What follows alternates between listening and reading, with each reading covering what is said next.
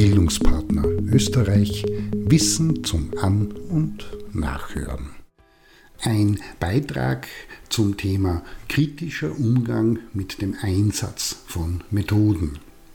Das Thema Seminarmethoden und der Umgang damit ist eine never-ending Story und vielfach immer noch, vor allem in der Laienszene, mit der Vorstellung, die richtige Methode wird's schon richten, beziehungsweise unter dem Motto Mach mal halt, hab ich gesehen, weil sich so gehört, unkritisch verknüpft. Die eigentlichen Gründe, warum in der Bildungsarbeit Methoden eingesetzt werden, ist die Frage, was wird bzw. soll durch die Methode angesprochen, angeregt und in Gang gebracht werden.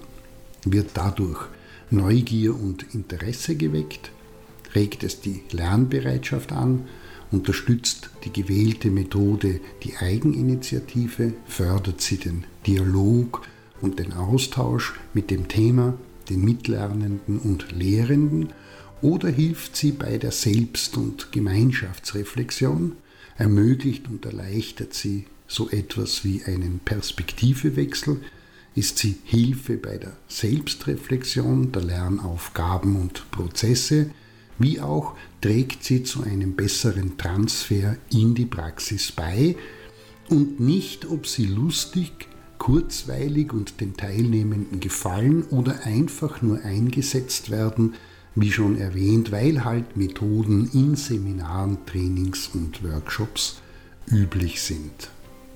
Das heißt, es hilft auch nicht und ist nicht wirklich zielführend, wenn man in unter Anführungszeichen schlauen Methodensammlungen und Büchern für die Sache blind, zum Beispiel Kennenlernmethoden mit den dort beschriebenen Zielstellungen sucht und übernimmt. Denn auch schon beim Kennenlernen können je Zielgruppe, Thema und Ziel unterschiedliche Bereiche angesprochen sein und werden, die für den Lernprozess und das Lernergebnis wichtig sind.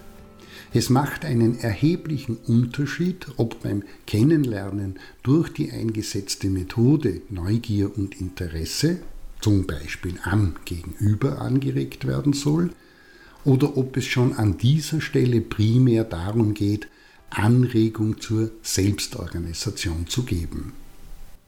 Wer also auf diese Weise und entlang dieser zuvor genannten acht Prozessbereiche über den Methodeneinsatz nachdenkt, der, die und diverse haben zum einen erstens die Kontrolle darüber, ob es mit Hilfe der eingesetzten Methoden gelungen ist, bestimmte, nämlich dem Lernziel und Prozess sowie dem Miteinander umgehen dienende Lernen anzustoßen und auszulösen, wie auch zweitens die Möglichkeit, Lücken zu entdecken und das eigene Methodenrepertoire zu überprüfen und nachzuschauen, wo etwas ergänzt, erweitert, angepasst oder vielleicht, weil veraltet oder nicht effektiv, ausgetauscht und ersetzt werden muss.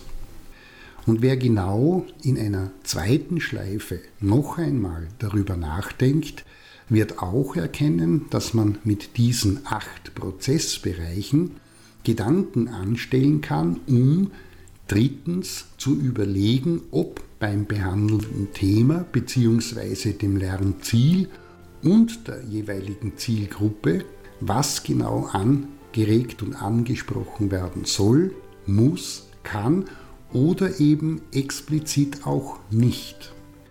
Beispielsweise wird im Zuge einer IT-Schulung kein großartiger Prozess zur Selbstreflexion benötigt, aber Methoden zur Selbstorganisation wie auch zum Transfer in die Praxis machen richtig viel Sinn. In diesem Sinne die Frage, die sich bei der Planung zum Einsatz von Methoden stellt, ist primär, welche Prozesse sollen die von mir zur Anwendung gebrachten Methoden bei den Lernenden anregen und auslösen und welches Ziel ist damit verknüpft. Und, bitte nicht vergessen, weniger ist mehr. Heißt, ein Methodenmarathon ist für fast alle Lernende, egal wie alt, wahnsinnig anstrengend und vielfach ist die Wirkung bloß, dass die so wichtige Lernmotivation abgetötet wird. Selbstdenken schadet bei der Planung nie und je öfter man das tut, umso leichter wird es und reibungsloser geht es.